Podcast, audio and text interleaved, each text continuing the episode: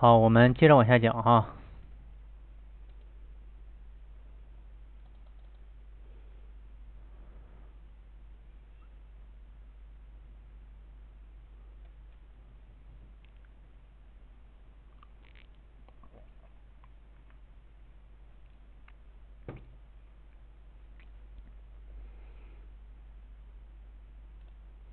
下面呢，我们再呃继续讲一下这个电梯安装啊。六月十五日，东方房地产公司呢与上海速达电梯安装公司啊呃签订了一期十二号楼到十六号楼的高层电梯安装合同。十一呃十一月一日，十二号楼的高层的电梯安装调试完成，验收合格，取得了增值税专用发票，增值税的专用发票的注明的价款是。七九三零零，增值税税额八七二三，款项为付。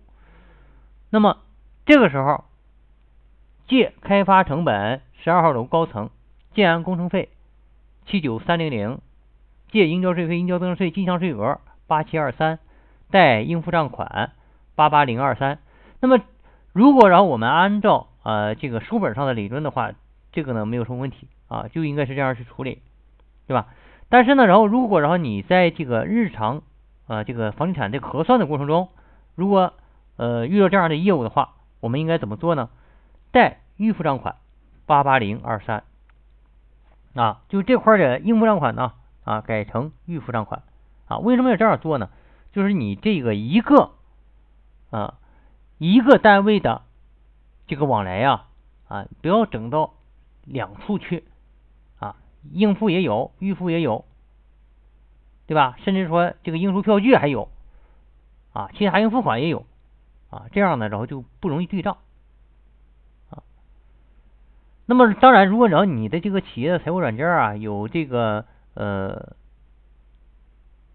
这叫什么呢？叫这个分项核算哈，就就就这个项项目核算啊，这个辅助核算啊，有这个辅助核算的话。那么也是可以啊，就是说他通过这辅助核算来归集，呃，但是我我觉得啊，这个辅助核算也不如这个呃在科目上啊归到一起方便啊，因为你要是用辅助核算的话，还是感觉很别扭。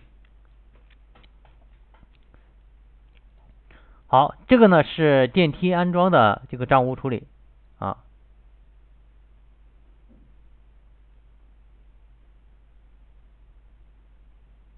呃，这个十十二号到十六号哈。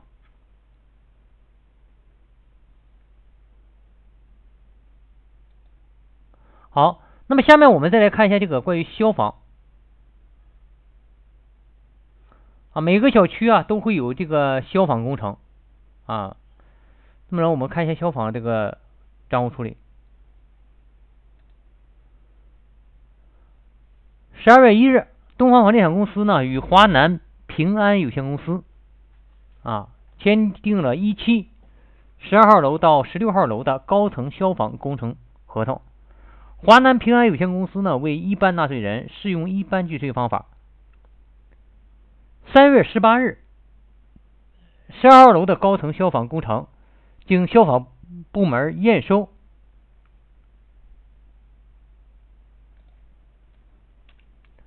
啊合格，并且出具报告。取得增值税专用发票，增值税专用发票注明的价款是三七八四零零，增值税的税额四幺六二四。好，那么六月十七日，工程结算完成，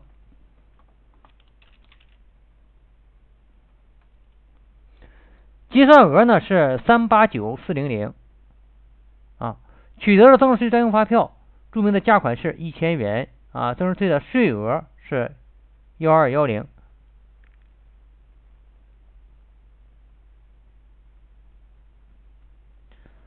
好，那么然后我们看一下这个呃房产公司的会计分录。三月十八日啊，消防工程竣工验收合格，依据工程量计量报告处理，借开发成本十二号楼的高层建安工程费，借应交税费、应交增值税进项税额四幺六二四。贷应付账款四二零零二四。好，第二个，六月十七日，工程结算完成，依据工程结算单进行处理，借开发成本十二号楼高层建安工程费，借应交税费啊，应交增值税啊，应交增值税幺二幺零。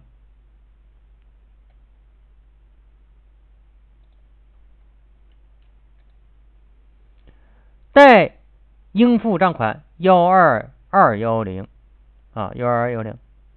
好，那么这个呢，就是工程结算的时候啊，我们这个账务处理啊，根据这个发票啊，这个账务处理啊，其实然后跟我们前面这个工程款的这个账务处理呢，没有什么区别哈。呃，整个的这个开发成本的这个归集啊。只要你能够把它这个分清这六大项成本中哪一项啊，基本上就是日常的业务处理啊都是一个样啊，差别不大啊，就是有一些这个需要关注的问题啊，呃，就刚才找我说的这个往来呀，呃，还有呃涉及到这个呃过过账啊，就是从这个往来账上过账啊，呃，这个着你注意一下就行了。好，这个消防工程哈，那么下面我们再看一下大厅装修。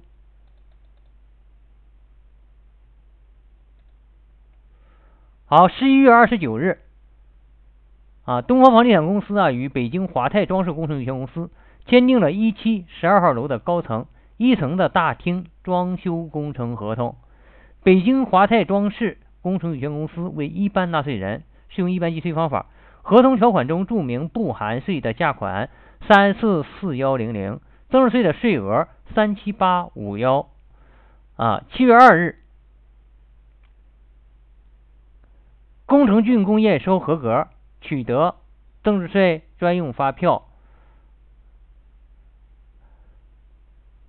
增值税专用发票上的价款呢？呃，是三四四幺零零，增值税的税额是三七八五幺。啊那么九月九号，工程的结算完毕，结算价款三七六五零零，取得增值税专用发票，增值税的专用发票注明的价款是三二四零零，啊，增值税的税额呢是三五六四，啊，三五六四。好，那么然后我们现在来看一下这个会计处理。七月二日，工程的竣工验收合格，啊。根据这个工程的计量报告，借开发成本啊，十二号楼高层建安工程费三四四幺零零，借应交税费应交增值税进项税额三七八五幺。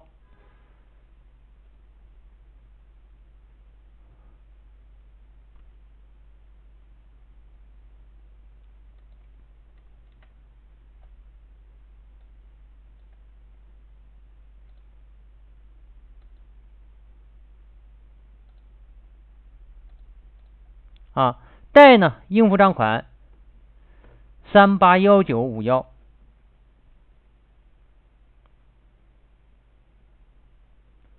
好，那么这是七月二号啊，七月二号。那么九月九日，工程结算完毕，依据工程的结算单来进行处理啊。这个呢就是多退少补了啊。那么借开发成本十二号楼建安工程费三二四零零啊，借应交税费应交增值税。三五六四贷应付账款三五九六四啊，三五九六四。那么这里有呢有这样一个问题哈，就是你在这个呃工程呃最终竣工验收的时候啊，需要这个施工单位给你签字啊，所有的施工单位给你签字。那么如果然后你欠了拖欠了工程款。啊，那么对方就有可能不给你签字啊，不签字的话，那么然后你的这个竣工验收呢就验就验不了。那么咱现在呢，就是说这个房地产公司呢，现在呃经常会有这样的一种情况哈，就是说呃，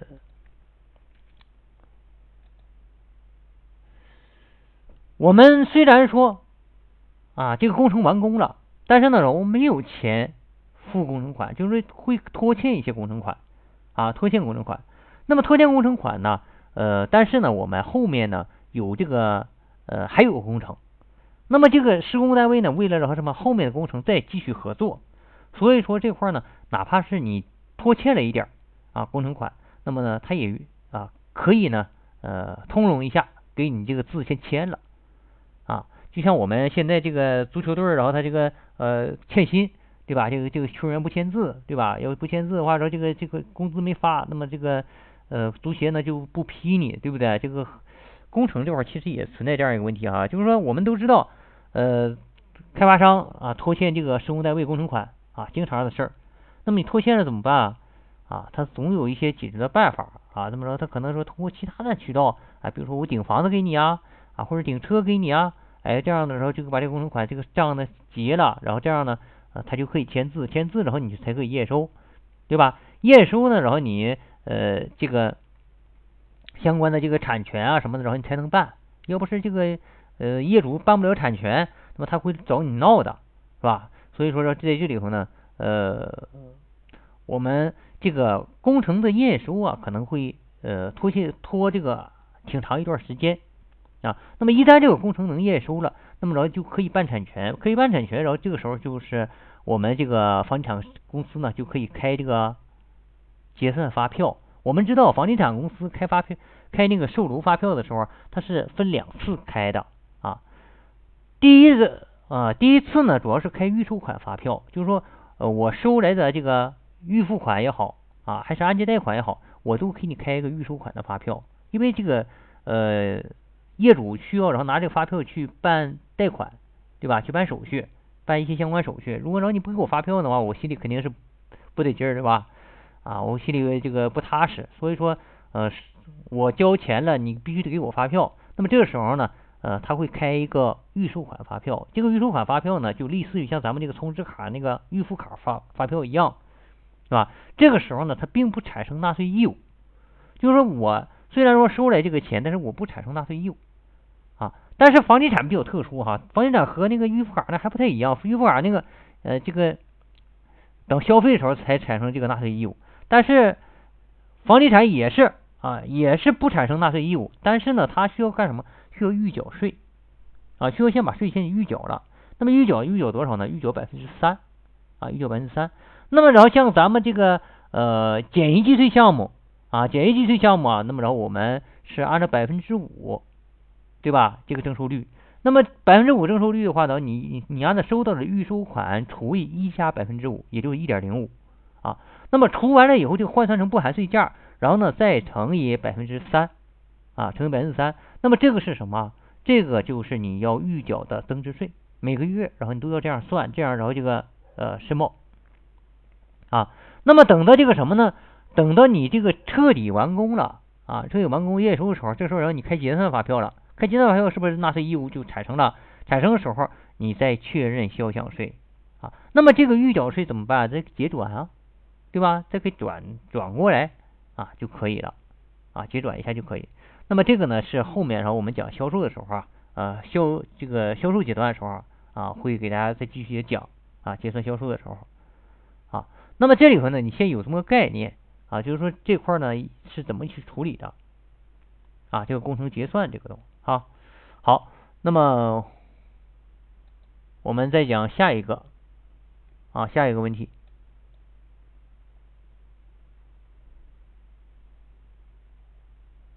嗯，我暂停一下哈。